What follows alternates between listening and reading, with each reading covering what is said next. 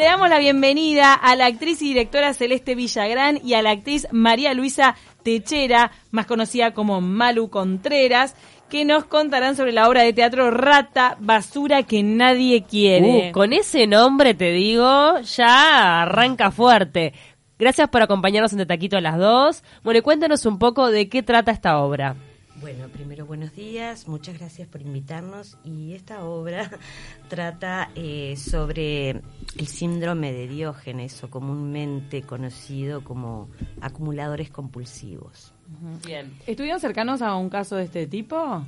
Sí. Buenos días también, chicas, gracias por la invitación.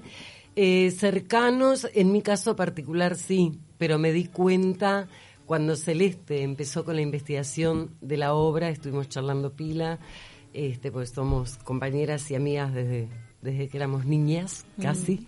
Y, y, bueno, le conté el caso de, de, de una persona del, cercana a mi familia. Y ahí me di cuenta de que sabía de ese caso, pero nunca me había puesto realmente... Claro. No, no, te dabas cuenta de que tenía Claro, el síndrome de Diógenes, pero sí pensabas que era una persona que acumulaba mucha cosa. Luego, que ahora cuando Celeste empieza a explicar todo el proceso, ahí nos fuimos dando cuenta de que hay muchos casos eh, en Montevideo precisamente. No sé si en el resto del Uruguay, pero en Montevideo eh, quedó claro que sí. ¿Con qué tipo de casos te encontraste? Bueno, mira, en principio este, yo, empecé escribiendo esta obra buscando información y leyendo artículos de investigación científica hasta que eh, un psicólogo de, acá de Montevideo que trabaja en el tema, incluso tiene publicaciones este, relativas a, a este síndrome, este, nos empezó a contar una serie de casos. Yo conozco un caso, además, es este un síndrome bastante complejo y que este, si no está asociado a una patología, eh, bueno, se lleva, porque todos de alguna manera somos acumuladores y guardamos, ay no, este recuerdito, esta ropita que Yo me te iba a preguntar pongo". cuál es el límite, cuándo pasa a ser patológico. Bueno, este, muchas veces este, esa, eso que, ay no, esto que lo quiero, que ay, me recuerda a mi historia, bueno, pasa a ser patológico a veces, y no siempre, cuando está vinculado a alguna enfermedad, algún estrés fuerte, a muertes no superadas, a este, cosas que nos pasan en la vida que no las hablamos y que las guardamos y que las guardamos y que emocionalmente nos van eh, comiendo Claro. el alma y el corazón. ¿A vos este tema te interesó porque viviste un caso cercano? No, no, No. Este tema me interesó este, porque empecé a, a ver cosas y me- que me llamaban mucho la atención.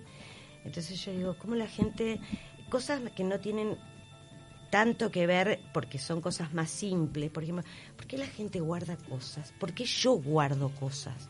Porque tengo la cajita de mi abuela, la cajita de no sé quién, la cajita de no sé, cosas y cosas. Y vos decís, Muebles, ropa. muebles, ropas. Y vos decís, ¿qué es esto? ¿Qué, qué me está pasando que tengo tantas cosas? ¿Y por qué no me decido a tirarlas?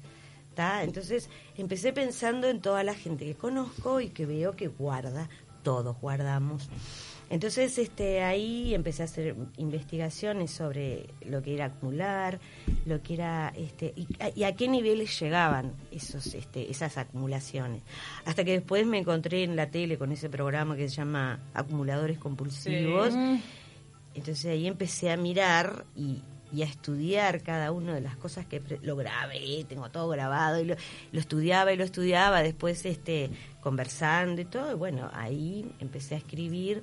Es más, mm, eh, estuve haciendo una búsqueda de ver qué obras había de teatro que estuvieran vinculadas a la temática. Encontré solo una obra que la traje de Nueva York, que se hacía en off-off, este, pero muy interesante, pero era muy complejo el montaje de esa obra porque necesitaba una cantidad de cosas que era imposible técnicamente, bueno. Entonces dije, está, basta de buscar, la voy a escribir yo. Y bueno, sí, la ¿Y cómo, cómo hacen este montaje acá en, en Las Bóvedas, que es un espacio no tradicional? Exacto. Claro. Bueno, Las Bóvedas es un lugar que me parece impresionante porque es un lugar este, bastante... eh, es de piedra, tiene toda una cosa de muy íntimo, muy, muy chiquito y entonces tiene las condiciones que yo necesitaba y que yo quería para esta apuesta. Recordemos que es ahí en, enfrente al puerto. Es un lugar patrimonial que hace, hace algunos años se está dedicando también a hacer sala de teatro. Exactamente, hay un grupo que está gestionando con el aval de la Intendencia. Era un antiguo polvorín. Sí. Este es un edificio abovedado, de ahí el nombre de las bóvedas, este, que es de ladrillo y piedra en la Rambla, 25 de agosto e Ituzaingó. Es de fácil acceso, porque hay mucha gente que le tiene miedo, como que es lejos, ¿dónde queda? Muy cerquita de Tractato, que también tiene tremenda movida. A dos cuadras de, de la parada de, de Cerrito y, e Ituzaingó. Este, es a la vuelta de Tractatus, exactamente. Es un lugar especial, como decía Celeste, para esta obra, porque tiene, es fascinante el escenario y tiene como, como una proyección hacia una ventana que está espectacular. Realmente, para este montaje está muy bueno. Y el tema de la apuesta, porque bueno, uno piensa que esta protagonista, que no sé quién es, no. no, no está acá. Yo la dirijo y la escribo. La y. No esta Bueno, la, la protagonista, digamos, o sea, Clara, que es el personaje principal, que es la acumuladora, es Paula Caballero. Eh, la- el otro personaje, que es la otra parte de ese ser, que es este Laura Barbosa, y yo hago la interventora. Bien. Soy La asistente mala. social. La mala no, siempre Claro. el, el personaje. Pero me imagino este, que en la puesta en escena tuvieron que poner un montón de cosas, acumular, ¿o no? Sí, bueno, este, en realidad el, el proyecto era este, poner muchas más cosas, incluso este, pensamos que y queríamos que la gente caminara entre la basura, pero es cierto, Es ¿eh? por temas locativos es casi imposible. De todas maneras, la obra que se estrenó el jueves 13 que no hemos podido hacerlo, empieza así en un basural. El jueves no lo pudimos hacer porque estaba lloviendo, pero empieza así en un lugar y ese lugar, eh, el escenario sí tiene mucha basura. ¿Qué es principalmente lo que guarda, lo que conserva este personaje? Bueno, en este caso conserva de todo. Los acumuladores conservan de todos. Hay otro tipo de síndrome que está vinculado al síndrome de Diógenes, pero no es el que nosotros mostramos, que es el síndrome de Nos, que eh, acumulan animales. No es este el caso. Este Bien. caso acumula cosas. Incluso Y bueno- nos enteramos, perdón, de un caso, de, hablando de animales, que me quedó, me quedé re impresionada, porque trabajamos con psicólogos también y con un psiquiatra, este, que contaba el caso de un muchacho que acumulaba cadáveres de, de perros. Este, Sí. y Acá- lo- y acá tenía no perros tenía, vivos y además cadáveres de perros. Entonces quedamos como muy impactados. Es tremendo como, claro, pierden la noción de, de la sanidad. Por Dios. Claro. este, Esta eh, la, la obra nosotros la, por eso decíamos que este, hay dos personajes que hacen en realidad un personaje, Ay, porque las dos actrices que harían la acumula- que hacen la acumuladora, este, son dos facetas de la personalidad del acumulador. claro. Cada una hace una faceta. Pero y una es la cuerda, por ejemplo. ¿Cómo? No, No. las dos están... Las dos, tra- una trabaja con la razón y la otra con el corazón. Entonces, hay por momentos que pasa el corazón a ser la razón y la razón a ser el corazón. Exacto. Claro. Este, que en realidad este, una de las cosas que les ha sorprendido a la gente que lo ve es esa dualidad y que es cierto, las personas somos así, a veces estamos haciendo algo y decimos y pensamos y lo que nos está pasando en la cabeza es todo lo contrario. Bueno, Ahora, este, tú recién mencionabas que conociste o que te enteraste de algunos casos de personas con síndrome de Diógenes a a partir de escribir esta obra. ¿Es esto una enfermedad que tiene un tratamiento es, o es algo que es muy difícil de poder superar? Eh, bueno, hay algunos casos, que- porque esta enfermedad tiene, según lo que nos dicen los psicólogos, yo no soy psicóloga, tiene como etapas. Hay etapas en las que las primeras etapas del acumulador sí pueden superarse, pero ya cuando están en etapas con patologías complejas, ya ahí eh, lo que pasa es que los sacan de su casa, los llevan a un psiquiátrico o, o los internan y cuando le hacen la intervención de su casa y vuelve a su casa, se vuelve a repetir. Claro, porque además me imagino que deben sentir un apego tan importante con esas cosas materiales que el sacárselos debe ser este, trágico Es, en eh, sus vidas. Exactamente. Es- es la función de ella justamente es sacarle Sí. las cosas a, a la Claro, persona que está en el, el hecho de la interventora en realidad eh, eh, hace el trabajo de, de higiene habitacional o viene con esa intención, pero la persona se niega. No generalmente, siempre se niega.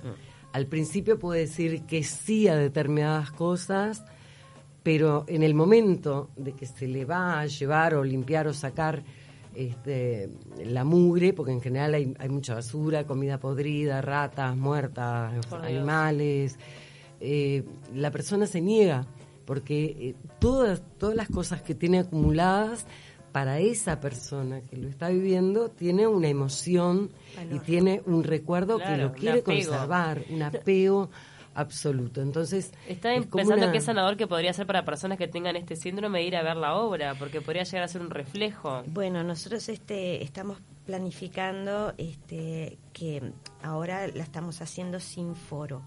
Nosotros vamos a invitar gente que está especializada en el tema este, para que después de culminada la obra se haga un foro donde se explique la realidad.